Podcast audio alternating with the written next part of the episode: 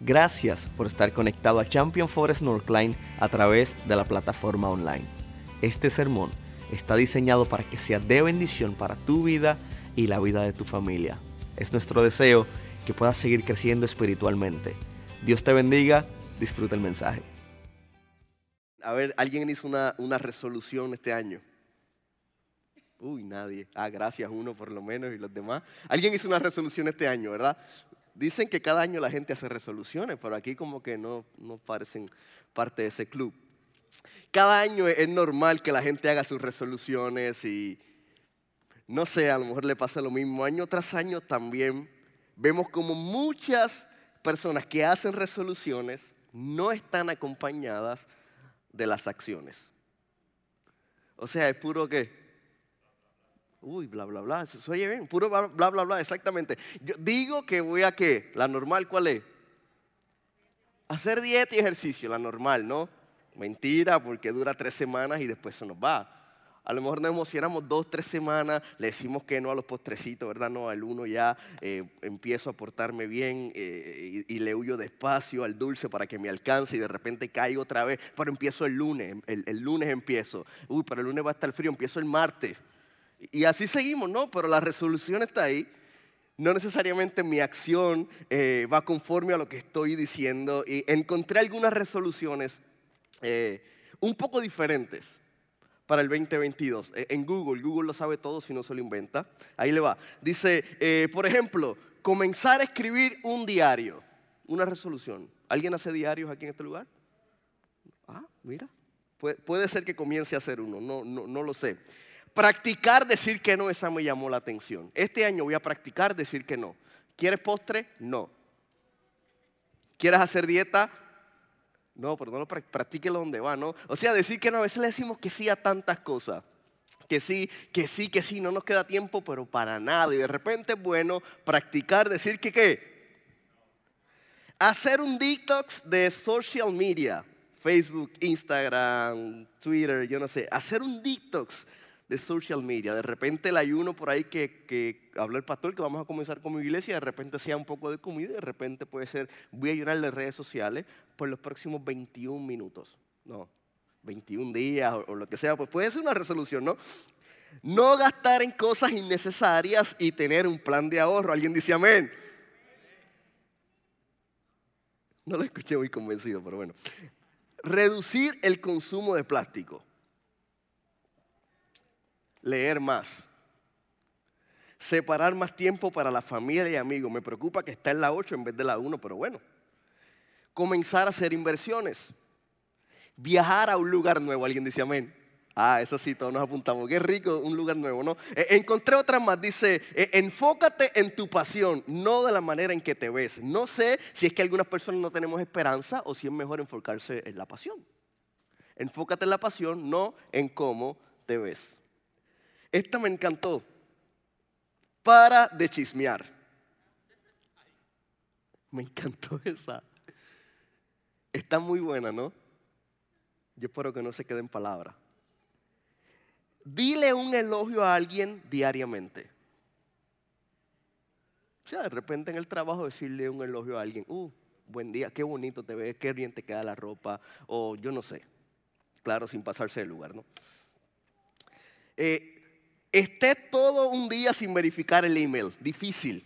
Imagínate, todo un día sin verificar el correo electrónico. Bueno, los hispanos tampoco es que seamos mucho de correo electrónico, ¿no? Pero es difícil, ¿verdad? Si el trabajo de repente demanda mucho correo electrónico o lo que sea, o si eres de los que se pasa mirando, dándole refresh así cada tres segundos a tu teléfono para ver el email, pues de repente eh, un día sin, sin correo electrónico. Esta me encantó, hacer actos de generosidad sin esperar nada a cambio. De repente estamos en la fila del supermercado, en la parte de atrás tenemos una madre, a lo mejor soltera, sin hijo, y queremos bendecirlos como familia, a lo mejor un anciano, a lo mejor una familia, o de repente hacer un acto de generosidad aquí en la comunidad, bendecir a alguien más, ¿verdad? Son, son resoluciones bonitas. Cada año eh, es muy raro cuando veo las resoluciones, encontrar resoluciones que tengan que ver con Dios. Cada año busco y nunca las veo. Resoluciones que tengan que ver, por ejemplo, tener a Dios como el primer lugar en mi corazón. O mi resolución este año es tener una relación personal con Dios, o de repente mi resolución este año es vivir para Dios, o de repente eh, eh, mi resolución este año es entregarle todo lo que soy al Señor, ¿verdad? Y debe ser nuestra prioridad número uno, no cada año, sino cada año, cada día, cada semana, cada vez, cada minuto, cada segundo, poder vivir para el Señor, ¿verdad? Que sea nuestra prioridad, que sea nuestra resolución. Por eso le puse eh, como título a este, a este sermón mi resolución, caminar con como un discípulo.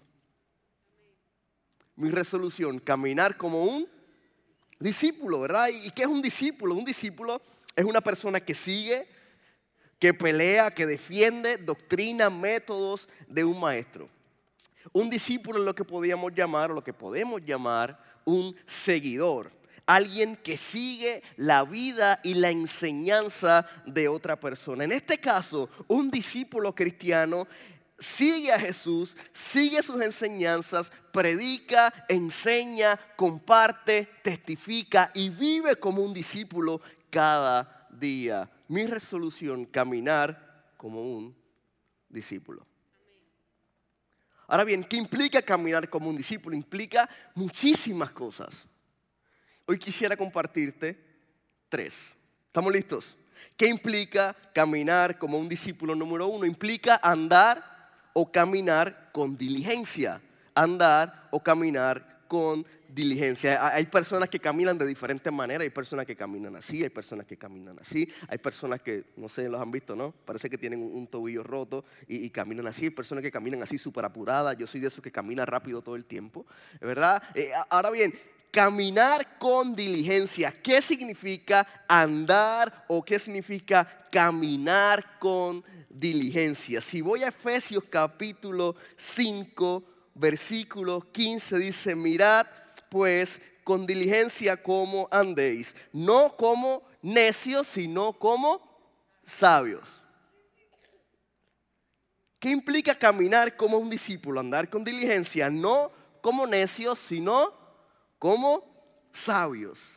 Otra versión dice, así que tengan cuidado de cómo viven no vivan como necios, sino como... Si quiero caminar como un discípulo, necesito andar o caminar con diligencia. Ya Pablo venía exhortando en los versículos anteriores de qué cosas eran buenas y qué cosas no eran buenas. Pablo estaba haciendo una distinción de un antes y un después, de los que ahora eran creyentes en Éfeso. Y, nos menciona varias cosas, dice desde el versículo 1, por lo tanto, imiten a Dios en todo lo que hagan, porque ustedes son sus hijos queridos. Hay un hijo del Señor en este lugar, ¿verdad? Imiten a Dios en todo lo que hagan, porque ustedes son sus hijos queridos. Vivan una vida llena de amor, siguiendo el ejemplo de Cristo. ¿Qué implica caminar como un discípulo? Implica andar con diligencia. Implica caminar como sabios. Implica no caminar como necios. Luego de que Pablo está diciendo eh, toda esa lista hasta el versículo 14, esto era bueno, esto no es bueno, esto sí, ahora ya no viven en la oscuridad, ahora viven en la luz, comienza a decir, caminen con diligencia, miren cómo anda. Así que tengan cuidado de cómo estén caminando. Necio es un adjetivo negativo que por lo general caracteriza a una persona ignorante, que no sabe lo que quiere o que no sabe lo que tiene que hacer. El término necio hace referencia a las cosas ejecutadas con imprudencia o a lo mejor con ignorancia. El que es necio simplemente no es sabio. El que es necio vaga sin rumbo, sin conciencia de peligro, anda sin que le importe nada, anda sin conocimiento, anda incluso hasta sin preocuparse de las cosas o del peligro que está a su alrededor. Y la palabra nos está diciendo, no anden como necios, anden como sabios. Por el contrario, el que es sabio es entendido. El que es sabio conoce el ambiente donde está. El que es sabio conoce el peligro que está a su alrededor. El que es sabio es consciente de que su vida es una barca frágil en un mar muy peligroso y necesario cuidarse. Los que son sabios tienen conciencia, los que son sabios tienen conocimiento de lo que es correcto, de lo que es incorrecto. Los que son sabios temen y aman al Señor con todo su corazón. Hay algún sabio en este lugar. ¿Verdad? La palabra nos está diciendo, no vivan como necios, vivan como sabios. Y hay diferencias. El que es necio no piensa y es una persona descuidada. El que es sabio es pensante y cuidadoso. El que es necio no le importa nada. El que es sabio se ocupa de sus responsabilidades. El que es necio tiene una mentalidad mundana. Sin embargo, el que es sabio tiene una mentalidad espiritual. El que necio piensa poco dónde debe ir o dónde no debe ir o con quién está o con quién deja de estar o cómo dirige su vida. Sin embargo, el que es sabio eh, se enfoca en su misión. El que es necio hace una rutina diaria o vive su vida sin pensar en Dios. El que es sabio conoce a Dios de manera personal. El que es necio dice, ah, los errores no importan. El que es sabio dice, decido aprender de cada error. El que es necio piensa que Dios lo acepta si vive una vida decente, si hace buena obra. Sin embargo, el que es sabio y entendido acepta a Jesús en su corazón como su único y exclusivo Salvador. El que es necio no se ocupa de cuidar sus pasos. El que es sabio camina conectado a Dios todo el tiempo. El que necio siente que paga a Dios con buenas acciones, pero el que sabio vive en la fe del Hijo de Dios, sabiendo que Jesús pagó el precio por amor a cada uno de nosotros. Y Pablo nos está diciendo, tengan cuidado como anden. No anden como necios, sino como sabios. ¿Sabes? Si yo quiero caminar con diligencia, si yo quiero caminar como un discípulo, si este año realmente mi resolución va a ser, quiero caminar como un discípulo de Jesús, quiero caminar como un seguidor del Señor, tengo que comenzar a caminar con sabiduría o tengo que continuar caminando con sabiduría y rechazar aquellas cosas que me vuelven necio. Entonces me toma eh, eh, o, me, toca tomar decisiones sabias. ¿Y qué es la sabiduría? La sabiduría no, sí tiene que ver con conocimiento, pero la raíz de la sabiduría dice la palabra del Señor, que es el temor del Señor. Esa es la base de la sabiduría. El temor del Señor. No sé si le ha tocado hablar con, con personas mayores, a lo mejor abuelitas o bisabuelos, que a lo mejor no llegaron ni un primer grado, ni un segundo, pero tienen una sabiduría dice, wow, ¿cómo tú tienes tanta sabiduría? Claro, medita en la palabra del Señor día y noche y tiene una relación personal con el Dios Todopoderoso. Y el principio de la sabiduría es el temor a Jehová. ¿Qué implica caminar como un discípulo? Andar con diligencia, pero también implica estar firmes ante los desafíos. Y mira que estamos viviendo momentos muy desafiantes años muy desafiantes, momentos muy desafiantes. Dice que tenemos que estar firmes ante los desafíos. Hebreos 10:23 dice, mantengámonos firmes sin titubear en la esperanza que afirmamos. Porque se puede confiar en que Dios cumplirá su promesa. Dios cumplirá su promesa. O sea, cuando estoy firme ante los desafíos, y me mantengo firme sin titubear ante la esperanza que afirmo con mis labios, mis acciones tienen que ir de acuerdo con mis palabras. O sea que de la manera en que yo vivo tiene que ir acorde de la manera que yo digo. No se trata de aquí venir y decir, santo, como tú, no hay nadie, no hay nada, nada mejor, ¿verdad? Y qué lindo, y cantamos, y de repente salgo de este lugar y mis acciones, pero nada que ver con lo que estoy cantando. O en la iglesia solo soy, uy, que Dios te bendiga, que ando en victoria, que gloria a Dios, que aleluya, que no, no, faltes de fe y de repente en mi casa soy todo lo contrario. Y la palabra nos está diciendo, mantengámonos firmes sin titubear en la esperanza que afirmamos, en la esperanza que estamos diciendo, estar firme. Cuando estoy firme o algo firme es algo que es constante. Algo firme es algo que no se deja dominar ni se deja abatir.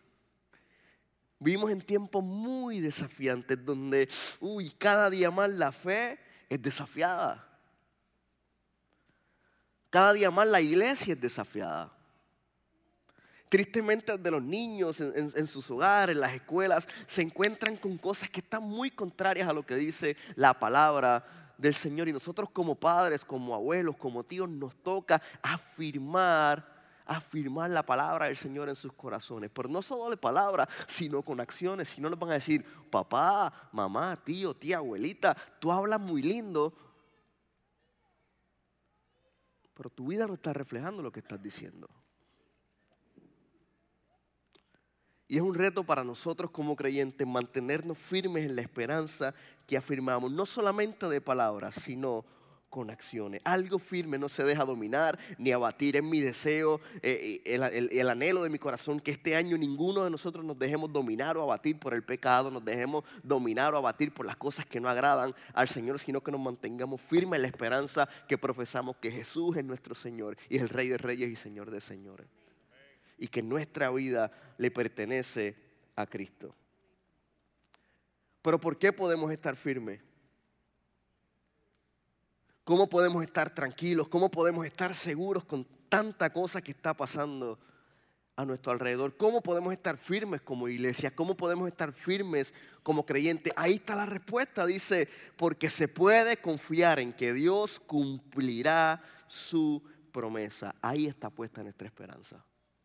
Dios cumplirá su promesa. Claro, en la vida hay desafíos.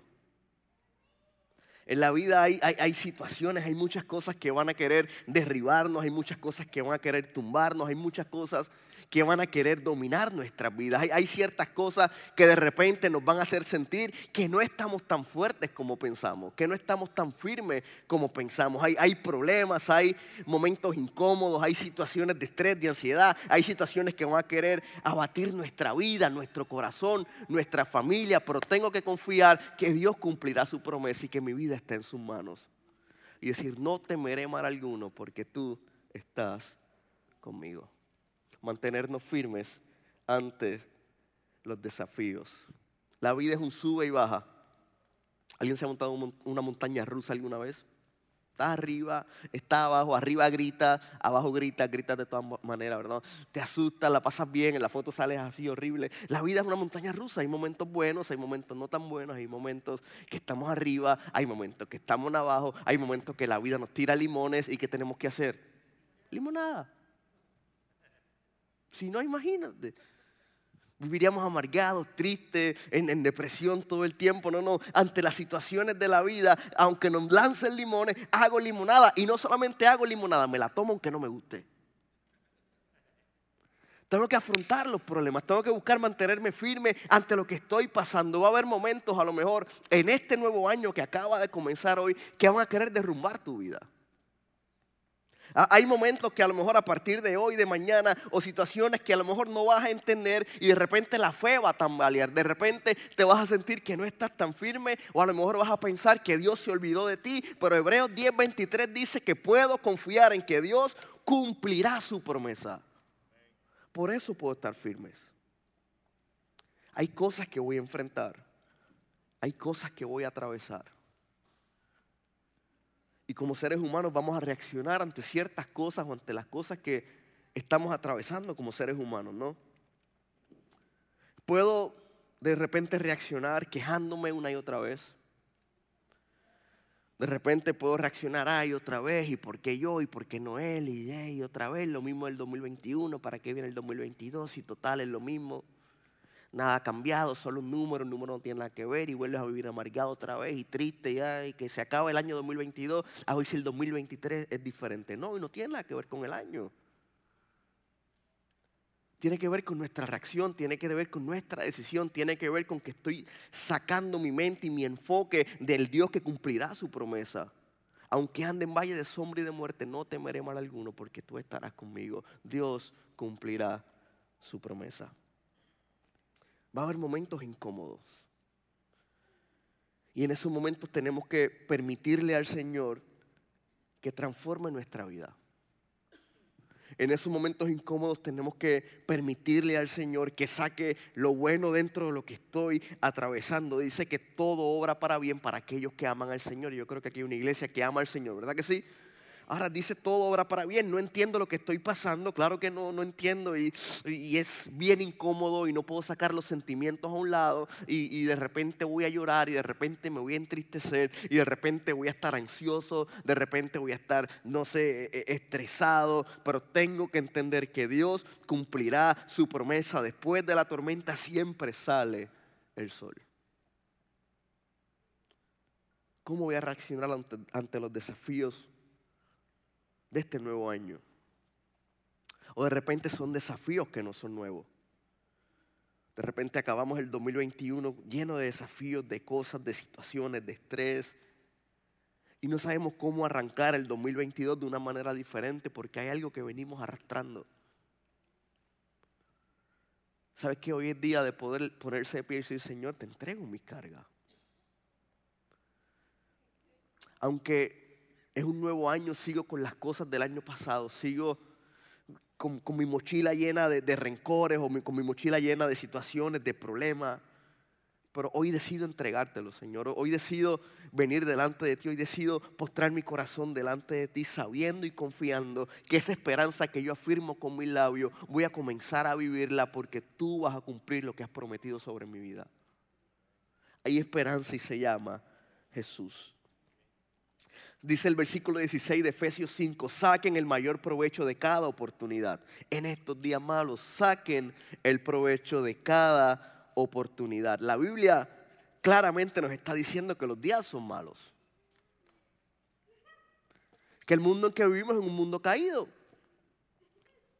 que el pecado es la luz, es la orden del día, todo, ¿verdad? Por, por todos lados hay pecado, por todos lados, eh, ¿verdad? Hay, hay, cosas que van contrarias a su palabra. La Biblia nos está diciendo que, que, hay, que hay desafíos, hay cosas que vamos a enfrentar. Lamentablemente, vivimos en un mundo donde ahora mismo a lo malo le llaman bueno, a lo bueno le llaman malo, te aplauden lo que es incorrecto, se mofan de lo que es correcto. Pero necesitamos mantenernos firmes en medio de los momentos porque Dios va a cumplir su promesa. Cuando yo tengo mi vida y mi corazón enfocadas en el Rey de Reyes y Señor de Señores, aún en medio de los desafíos puedo decir, Señor, si hasta ahora has estado conmigo, vas a continuar conmigo. Hay desafíos. COVID, que ahora está subiendo otra vez en todos lados. Hay desafíos.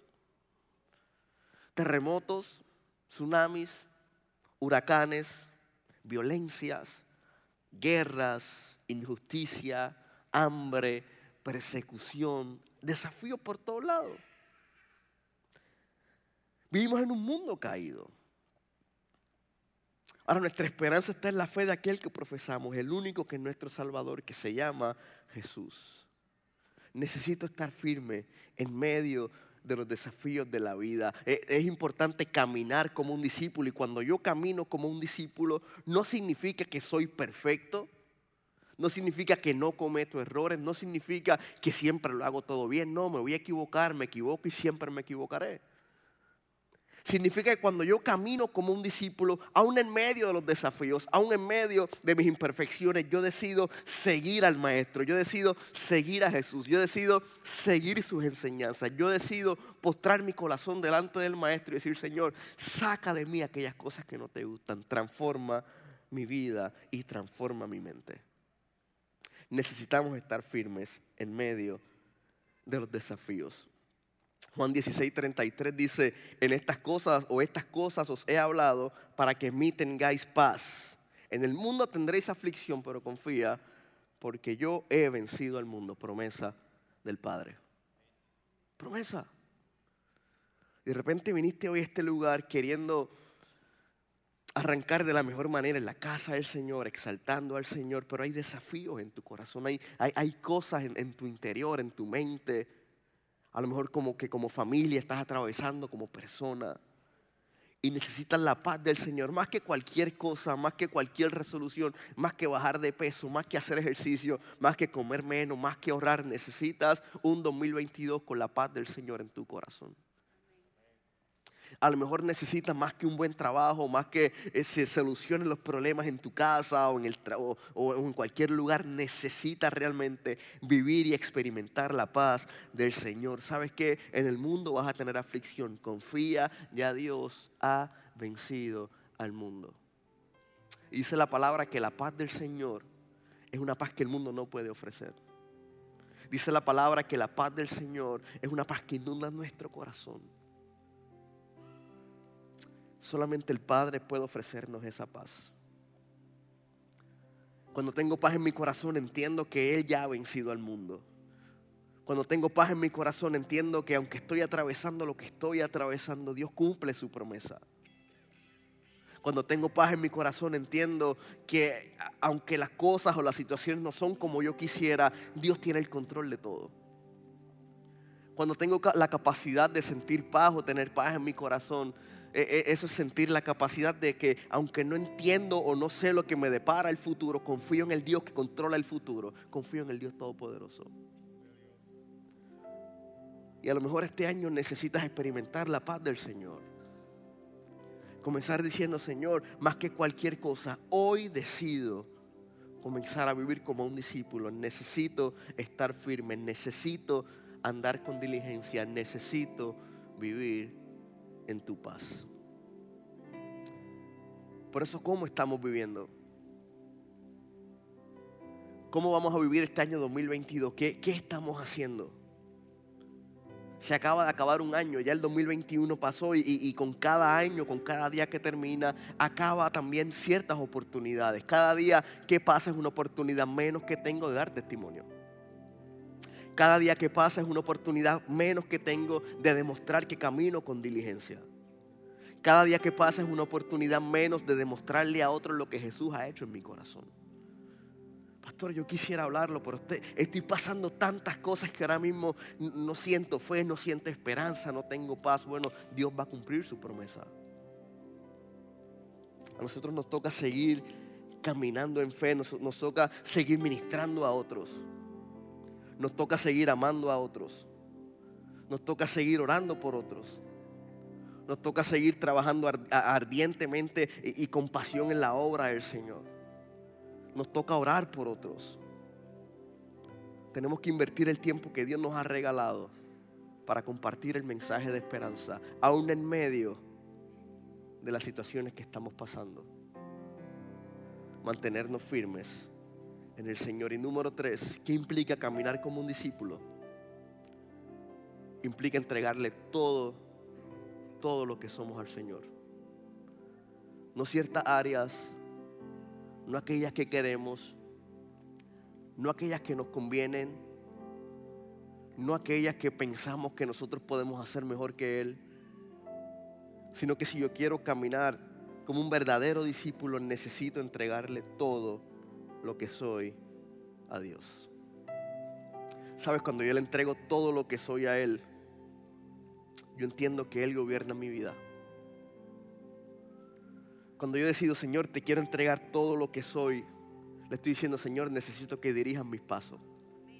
Señor, yo lo he intentado una y otra vez. El 2021 metí la pata hasta no, uff, cuántas veces. Y yo quiero que el 2022 sea diferente. Por eso te entrego todo. Necesito que dirijas mis pasos. Necesito que dirijas mi vida. Necesito que dirijas la vida de mi familia. Necesito que dirijas todo lo que soy. El verdadero discípulo le entrega todo y entiende que todo le pertenece a Él. Cada área le pertenece a Cristo. ¿Sabes? Desde que le entregamos nuestro corazón a Jesús, su Espíritu Santo comienza a vivir en nuestro interior. Y dice la palabra que desde, ese momento nuestro cuerpo se vuelve su templo. Primera de Corintios 6, 19 dice, no se dan cuenta de que su cuerpo es el templo del Espíritu Santo, quien vive en ustedes y les fue dado por Dios. Y me encanta esto, ustedes no se pertenecen a sí mismos. Por eso le entrego todo a Dios. Ustedes no se pertenecen a sí mismos porque Dios los compró a un alto precio. Por lo tanto, honren a Dios con su cuerpo ser discípulo del Señor, caminar como un discípulo es entregarle todo lo que somos. y entender, Señor, ya yo, no me, ya yo no me pertenezco a mí mismo, sino que ahora te pertenezco a ti. Y no solamente a algunas áreas, Señor, te entrego todas las áreas de mi vida. Y si usted está dispuesto a comenzar este año 2022, a andar con diligencia, a mantenerse firmes, y entregarle no solamente algunas áreas al Señor, sino todo lo que somos al Señor, entendiendo que le pertenecemos a Él, entendiendo que el Espíritu Santo vive en aquellos que hayamos aceptado a Jesús en nuestro corazón. Si alguien está dispuesto a comenzar un año diferente diciendo, Señor, yo quiero caminar como un verdadero discípulo, Señor, yo quiero compartir las buenas nuevas de salvación, Señor, yo necesito que tú transformes mi vida, te voy a pedir que te pongas de pie en este lugar. Claro, que no sea como una de esas resoluciones que hacemos cada año, voy a perder peso y al final del año pesamos más. Que no sea una de esas resoluciones de voy a ir al gimnasio y pagar la membresía y ahí la membresía sola está debitándose y debitándose y no pisa el gimnasio ni por error. Sino que sea una resolución donde podamos comprometernos con el Padre diciendo, Señor, quiero caminar como un discípulo te necesito en mi vida. Si estás ahí con tu familia, échale la mano y comprométanse como familia. Dile, mi familia va a caminar en el camino del Señor este año. En mi casa tú vas a ser la prioridad. Quiero caminar contigo, quiero caminar como un discípulo. Señor, quiero mantenerme firme ante los desafíos de la vida, Señor. Dice que nosotros somos sellados, por eso le pertenecemos a Él. Por eso le entregamos todo lo que somos a Él porque somos sellados por el Espíritu Santo desde el momento en que creemos en Cristo. Dice la palabra que Dios nos identificó como suyos al darnos su Espíritu. Tiempo atrás somos suyos. Señor, queremos caminar como discípulos. Queremos caminar como verdaderos discípulos. Queremos andar con diligencia. Queremos estar firmes ante los desafíos. Padre, yo y mi casa te serviremos. Padre, yo y mi casa te serviremos. Mis hijos te honrarán, mis nietos te honrarán, mis sobrinos, mi familia, mi hermano, mis vecinos, todo el mundo conocerá de tus maravillas por lo que has hecho en mi vida. Señor, no me voy a callar de lo que has hecho, sino que voy a compartir no solamente con mis palabras, sino con mis acciones lo que estás haciendo en mi corazón. Señor, mi vida te pertenece. Mi corazón te pertenece, mis acciones te pertenecen, mi familia te pertenece. Señor, quiero que reines en mi corazón. Sabes, este año queremos comprometernos con Cristo. Y queremos entender que aún en medio de lo que estamos atravesando, Dios cumple sus promesas. Sabes, el que camina como discípulo tiene la capacidad de reconocer a Dios y agradecerle por todas las cosas. Incluso agradecerle por las cosas que aún no ha vivido. Agradecerle por las cosas que aún no han visto. Pero agradecerle porque nuestra confianza y nuestra esperanza está en el Dios que cumple sus promesas. Si usted lo cree, levántele un fuerte aplauso al Señor. Si usted cree que Dios cumple sus promesas. Dice el Salmo 138 y con esto terminamos. Salmo 138 dice, te doy gracias, oh Señor, con todo el corazón Delante de los dioses cantaré tus alabanzas. Padre, me inclino ante tu santo templo mientras adoro, alabo tu nombre por tu amor inagotable y tu fidelidad, porque tus promesas están respaldadas por todo el honor de tu nombre. Señor, en cuanto oro, tú me respondes. Alguien dice amén a eso. Me alientas al darme fuerza. Todos los reyes del mundo te darán gracias. Señor, porque cada uno de ellos escuchará tus palabras. Así es, cantarán acerca de los caminos del Señor, porque la gloria del Señor es muy grande. Aunque el Señor es más grande, se ocupa de los humildes, pero se mantiene distante de los orgullosos. Señor, hoy queremos afirmar que aunque estamos rodeados de dificultades, tú nos protegerás del enojo de nuestros enemigos. Padre, tú extiendes tu mano y el poder de tu mano derecha nos salva. El Señor llevará a cabo los planes que tiene para tu vida y para mi vida, pues tu fiel amor, oh Señor, permanece para siempre. No me abandones porque tú nos creaste. El Señor es nuestro creador. ¿Sabes qué? No hay nada mejor que nuestro Dios. Gracias por haber estado con nosotros hoy. Esperamos que el sermón haya sido de bendición para tu vida y que el Señor haya hablado a tu corazón. Si todavía no has aceptado al Señor Jesús en tu vida, quisiera invitarte a que hagas esta oración junto a mí, la oración más importante que un ser humano puede hacer. Repite después de mí, Señor Jesús, hoy te acepto en mi corazón y te reconozco como mi único y exclusivo Salvador. Escribe mi nombre en el libro de la vida. En el nombre de Jesús. Amén. Nosotros creemos que si hiciste esta oración, vas a poder disfrutar de una eternidad junto a nuestro Padre Celestial en el lugar que ya Él ha preparado para nosotros. Quisiera invitarte a que nos puedas acompañar a Champion Forest Northline. Para más información puedes ir a championforest.org diagonal Northline. Dios te bendiga, te espero la próxima semana.